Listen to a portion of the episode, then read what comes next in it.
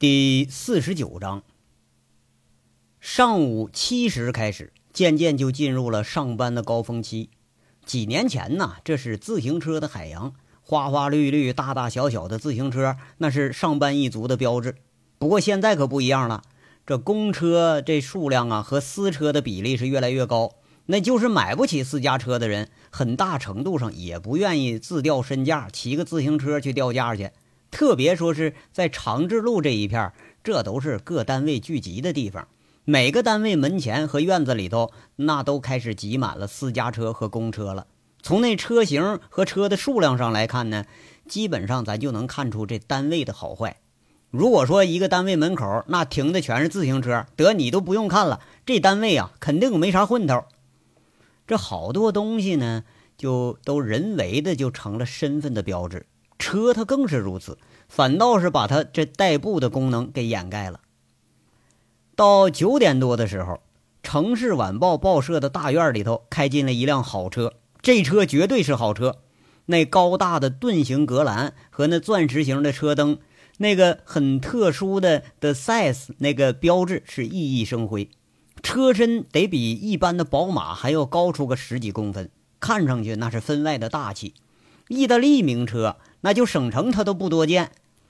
周玉慧呀，挑这辆车时候，那是在上海的车展会上，都是说只有海报，他都没有现货。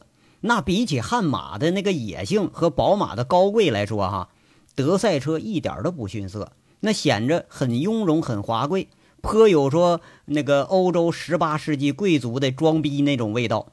而且这装的还不错，一进报社大门。那个七色和外形就把一溜车全都给比下去了，那整个就是一个大白鸭子进了老母鸡堆里头，一眼咱就能看出不凡来。不过呀，这华贵的车顶上可坐的不是什么华贵的货色，开车的居然是周玉慧，杨伟是在副驾驶上，很拽很牛逼，下了车了，顿顿脚，那是新买的皮鞋，锃亮锃亮的，西装裤子笔挺笔挺的。金狐狸的 T 恤，那衬的人是格外精神。周玉慧呢，穿着很入时，就好像是贴身女秘书似的，紧紧的跟随在旁边。就这气势啊，要搁杨伟说，就是咱要装，咱就得装的那叫神仙放屁，他不同凡响。要说人靠衣装这事儿啊，那可真不是说扯淡。就连后座上下来那几个打扮入时的混混，也都像是成功人士似的。特别是被周玉慧这个精干的个子的这美女啊挽着一进报社大门，那保安一看这架势，他都没敢拦，就说了一句登记，却见人家周玉慧很随意的摆摆手，那后头伺候着的金刚和这俩混子马上就笑着递烟去登记去了。保安一看啊，这惠阳乡土饮食公司，哎，这一看明白了，八成啊是去广告部的。要说这也不对呀，这不是那人怎么看着好像认识呢？哎，怎么就能说跟前两天来干仗那个货是是？哎，这俩人开始面面相觑了。哎，看清没有啊？啊！不过要说是谁呀，他这也没人管这事儿。你别看你看不清了，你你惹了个有钱的主，那你不找不自在呢吗？回头你到时候让老板又一顿臭训，完了还得说咱是狗眼看人低。话说保安保安嘛，是不是？咱得先保自己平安，不是吗？这俩保安想了想，却是谁也没吱声，在这儿啊都装糊涂了。一行五人敲敲门就进了胡主编的办公室。一进门，这胡主编是一脸堆笑，一看这来者不凡呐，哎呀，请坐，请坐啊！不过笑着笑着，这脸可就僵住了，就好像大白天见了鬼似的，他僵住了。五个人之中啊，他认识其中一个。那人正抿着嘴，一脸坏笑呢。胡主编先是惊讶，然后不自觉地摸摸自己刚刚复原的脸和依然还挺疼的牙床子，他猛地像受惊似喊一句：“还是是是是你？你你你想干啥呀？”这话明显就有点外强中干。随行那几个看看胡主编的脸，都在那偷笑呢。我告诉你啊，我告诉你，你你敢胡来，我我我马上我报警。胡主编挺心虚，马上把桌上电话给拿起来了。哎，等会儿，杨伟伸手制止了胡主编的动作，跟他说了：“你省省啊！你现在你就把幺幺零叫来，他又能怎么的呀？啊，我干啥了我呀？啊，再说了，就算说我再进去住两天去，我出来我还得找您老人家，就这点您没看明白呀？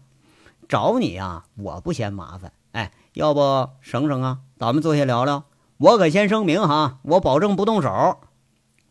杨伟在这坏笑着，举着两只手以示诚意，逗得周玉慧和金刚他们仨都在那咬着嘴唇就笑。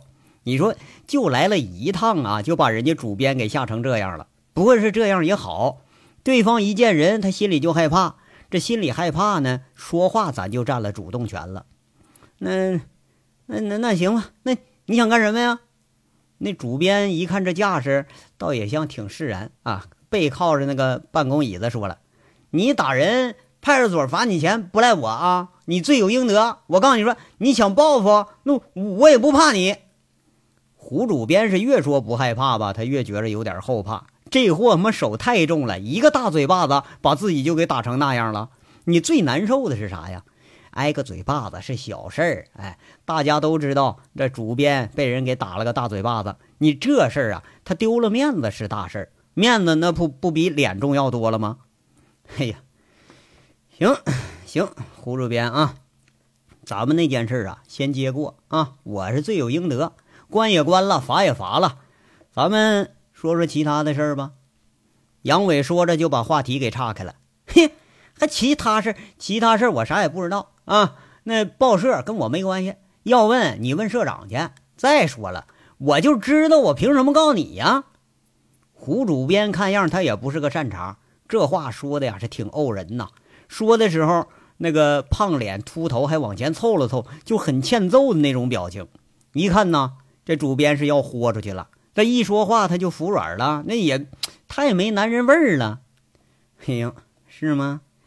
您老人家这是糊涂了？哎，我怎么是来问这个了呢？我是有点消息啊，我给你提供一下子，您老看看我这消息准确不啊？杨伟坏笑着示意几个人全都坐下，然后自己呢翘着个二郎腿，一伸手，金刚赶紧把东西给递上来了。杨伟他拿着可不说话，叼了根烟。周玉慧在旁边，啪一下打着火，那你这派头要是要多牛逼有多牛逼了。周玉慧点着火，那美目眨着看着杨伟，心里头琢磨：这杨伟打扮是入时了啊，倒是还真就有点派头。不过就那个脸上的表情是忒欠揍，比那主编那脸上表情他还欠揍。自己说点了烟了吧，他还居然挥挥手，就像打发秘书似的，让自己上边上坐着去。就听这个有派头子的杨伟淡淡的说了：“胡庸军，男，现年四十四岁，城市晚报社主编。啊，这个徐双云，女，四十一岁，是你老婆吧？啊，现在在城区工商局工作。嘿呀，您二位这还都好单位哈。”你们家呢是住在前进小区四十六栋三层三零二室，有个女儿叫胡丽琴啊，现在十五岁了哈，在城区实验中学上初三啊啊，对，听说这还是个班干部啊。杨伟淡淡的吐了个烟圈，回头问着：“哎，初三哪个班知道不？我没上过学呀，我整不明白这个。”金刚笑着起身就回：“啊，大哥。”九年级幺幺六班团支部书记，小姑娘啊，人长得挺精神。这时候，啪的一声，却是那胡主编是拍案而起，指着杨伟这一干人，双眼都要喷出火了似的，那咬牙切齿说：“你们想干啥啊？威胁我？我我我告诉你们啊，逼急了，我跟你们拼了！我威胁你了吗？”杨伟腾的一下站起身了，跟着胡主编是面对面的站着，嘴里沉着音说着。胡庸军，我今天就是想告诉你啊，别以为你能躲得过去，你别以为警察就能保护得了你啊！到了祸及家人那时候，你后悔可也就晚了。干这些事儿还需要我动手啊？啊！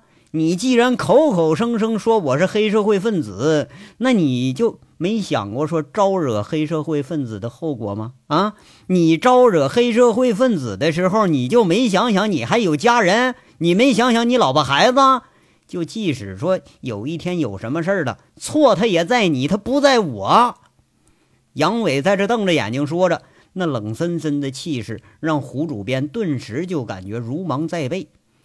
杨伟手里那照片重重的甩在了胡主编的办公桌上，照片上啊，正是金刚他们几个人这两天的工作成果，包括了这个胡主编的家人，他老婆上班，女儿上学，在学校门口啊，在小区里头，这照片一看这花了不少的功夫，这一看假不了啊！胡主编蔫了，他重重地跌坐在椅子上，单手摸摸前额，苦着脸说了：“你这这位。”你看你你你叫什么来着？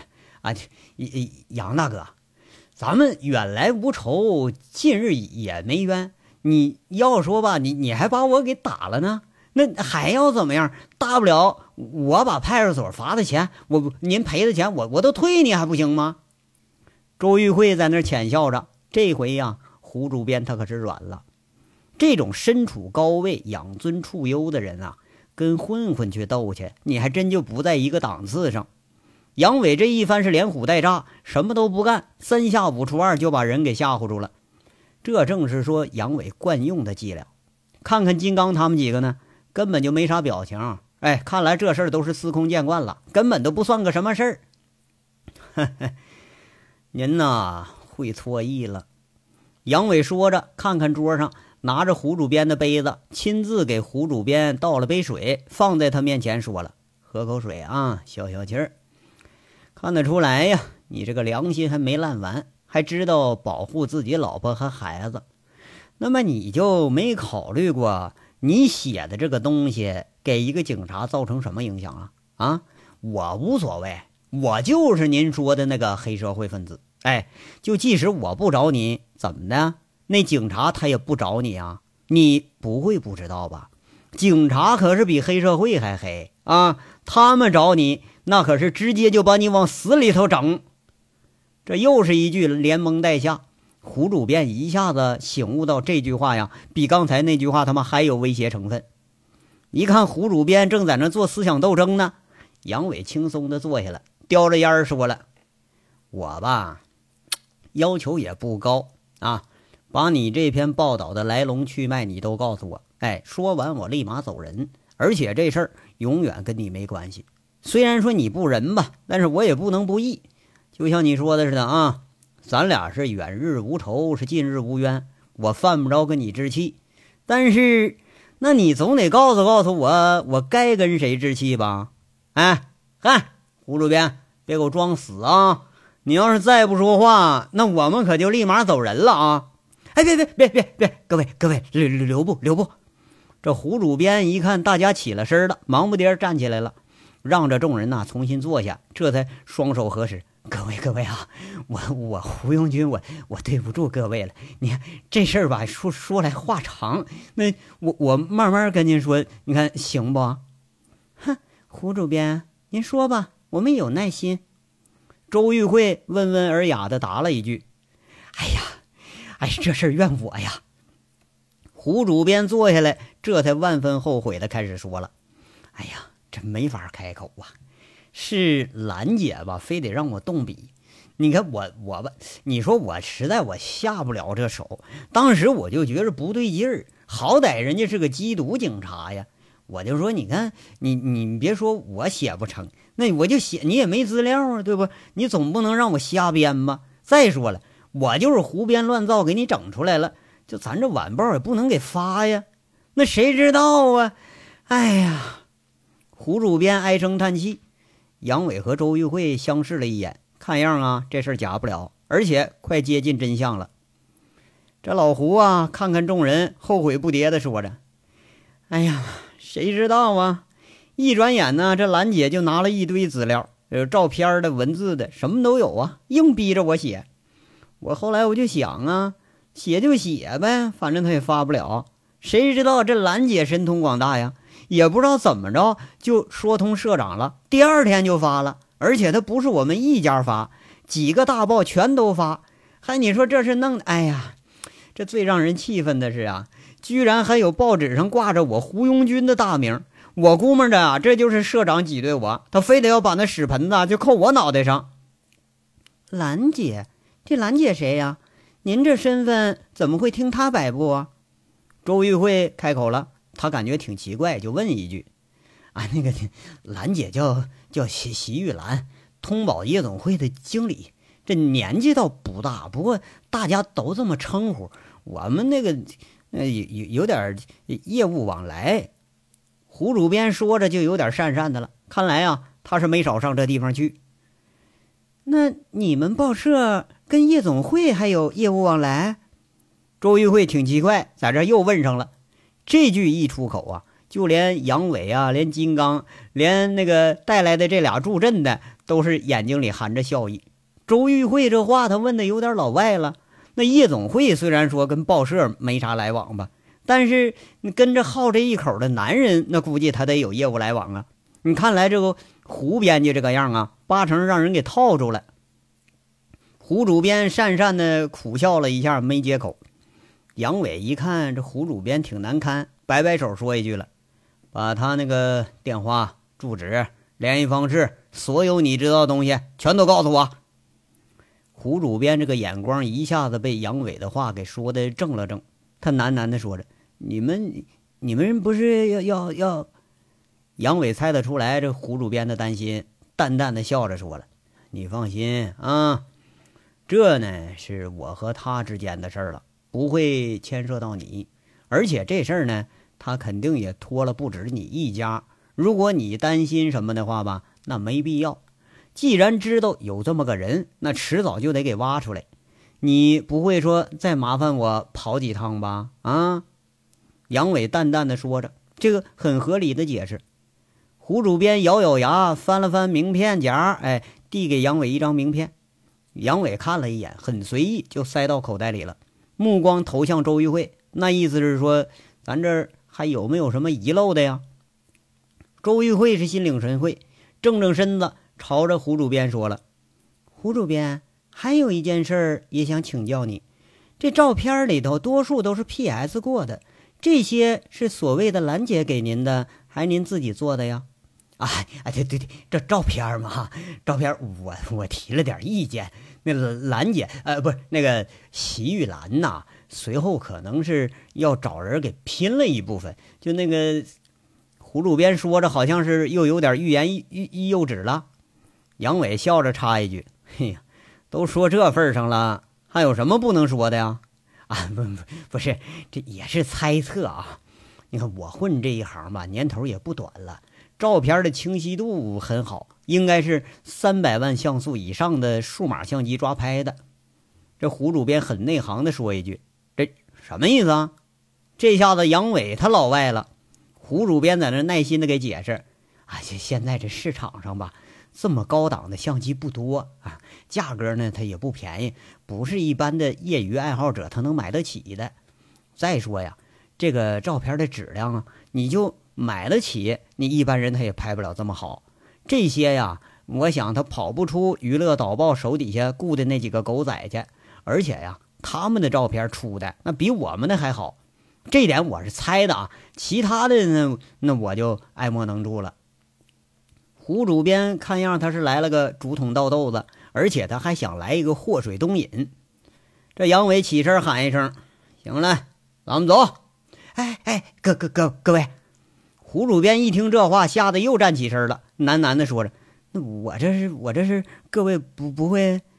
您放心，胡主编。”周玉慧笑着，很有诚信，也很有说服力的那个笑容。我们呢，对事不对人。既然您坦诚相见了，我们也不会背后搞小动作。这件事啊，到此为止。您现在可以当做我们从来就没来过，没见过面，也不认识。即使将来有什么事儿，也不会再针对您个人。我这么说，您放心了吗？哎呀，那谢谢谢谢啊，谢谢谢谢。胡主编忙不迭的给鞠了个躬，嘴里说着。那个我我不知道我们社长和兰姐之间怎么约定的，我就一个过河小卒，几位您大人大量，您千万别。这说着呀，一抬头却是看见人都没影了，几个人的脚步声已经到了走廊里头了。杨伟，那接下来做什么呀？找社长啊？周玉慧快步跟着杨伟的大步往前走着，轻轻的问了一句。杨伟沉着脸说了：“不用了。”再找啊，也是这个什么什么蓝。现在需要的呀，是跟武立民的印证一下。金刚啊，跟那小五联系一下子。对，哎，这金刚应了一声，打了个电话。几句话之后，凑上前来说了：“啊，哥呀，他们已经给调出来了。啊，好，通知所有人啊，下午五点之前全部到农业招待所集合。玉慧啊，你准备一下，下午跟我去接人去。”杨伟说着，这几个人上了车。那德赛很灵活的打了个弯，出了大门了。楼层里头，胡主编看看这车已经开远了，狠狠心要拿电话。不过就要拿的时候啊，一看桌上扔着那个照片，他一寻思，最后那句话又摇摇头，他不敢再拿电话了。话说，在这个农业招待所里头呢，杨伟的房间就只剩下杨伟和周玉慧两个人了。这时候。反倒是周玉慧有点沉不住气了，有点焦急的问着：“杨伟，这小五行不行啊？”“嘿，这你放心啊，小五你别看他平时乖巧，他却是这伙人里头最奸最滑的一个。他要知道的东西，那他有都是办法，男人女人他都通吃了。”他杨伟拉了被子就靠在床上，周玉慧坐在沙发上，看杨伟一副笃定的样子，就有点奇怪地问。那，嗯，这个兰姐她是不是主使啊？杨伟没说话，他撇着嘴摇了摇头。周玉慧有点不信：“你是说这背后还有人？”呃，这应该是有。夜总会这种地方啊，真正的经营者一般都是隐身在幕后。这一家夜总会，明里头暗里头股份得有好多家，其中有个大头，获利最多的那就是了。这明面上的经理什么的呀，说白了就是个大一点的妈咪而已，直接暴露在外面那是有实有据的，绝对他就不是个大头。杨伟很内行的在这说着，不过呀，知了知道这兰姐了，后面的人他也就快出来了。这条线对不对呀？还得再斟酌一下子，可别再给整错了。周玉慧眨着眼睛，征询似的问着：“那怎么知道对不对呀？”那当然是得验证了。正常情况啊，几条线最后应该都能汇集到一个点上，或者说其中某几条线汇集到一个点上。现在啊，这还是不行。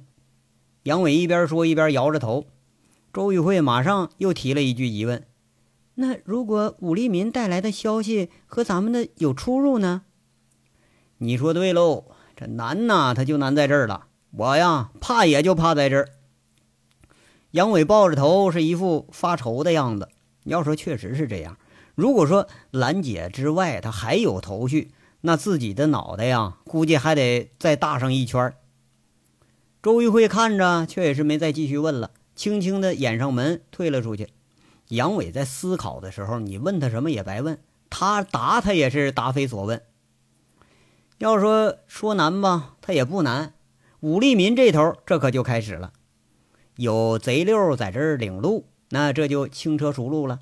武立民没费多大劲儿，就和这个娱乐导报的主编给搭上线了。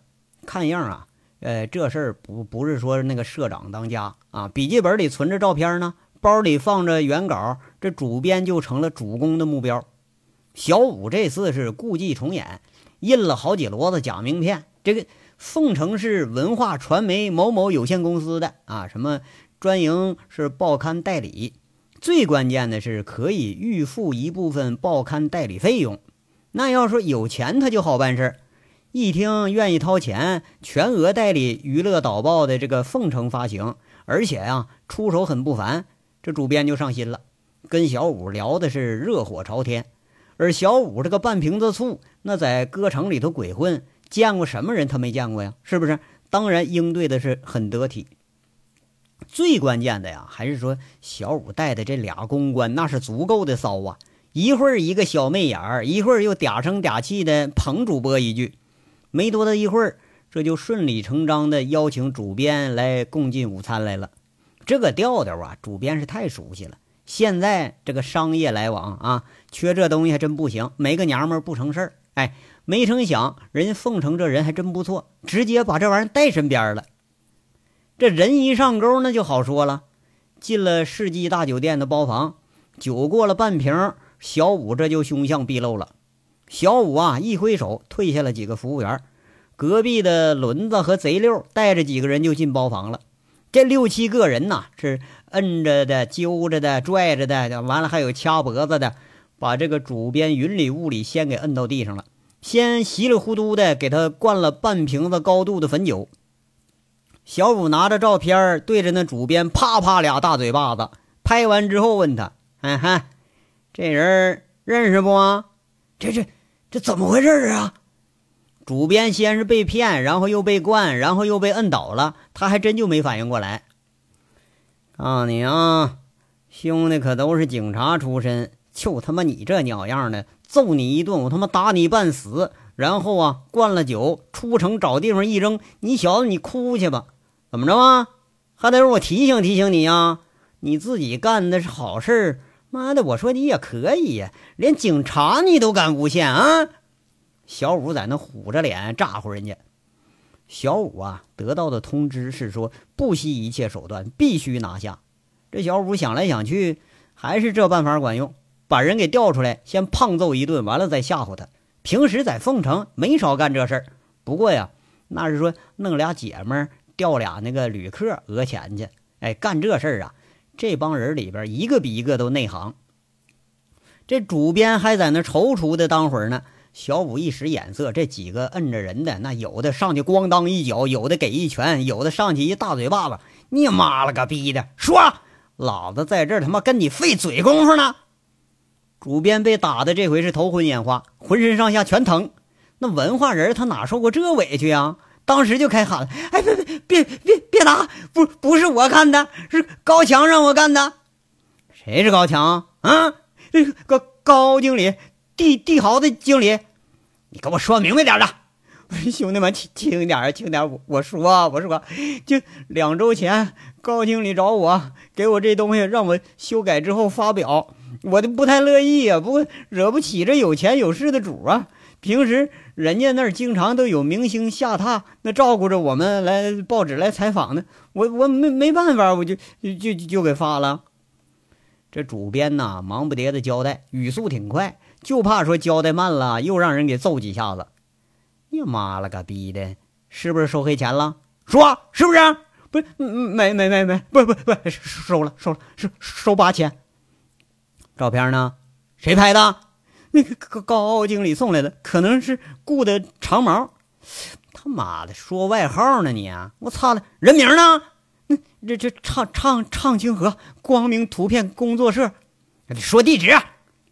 没等几分钟，这娱乐报这个编辑啊，让人是连打带吓唬，一五一十交代了个清清楚楚。门外那服务员一听屋里有动静啊，要进屋这么个功夫。却被门口站着这俩姑娘给拦住了。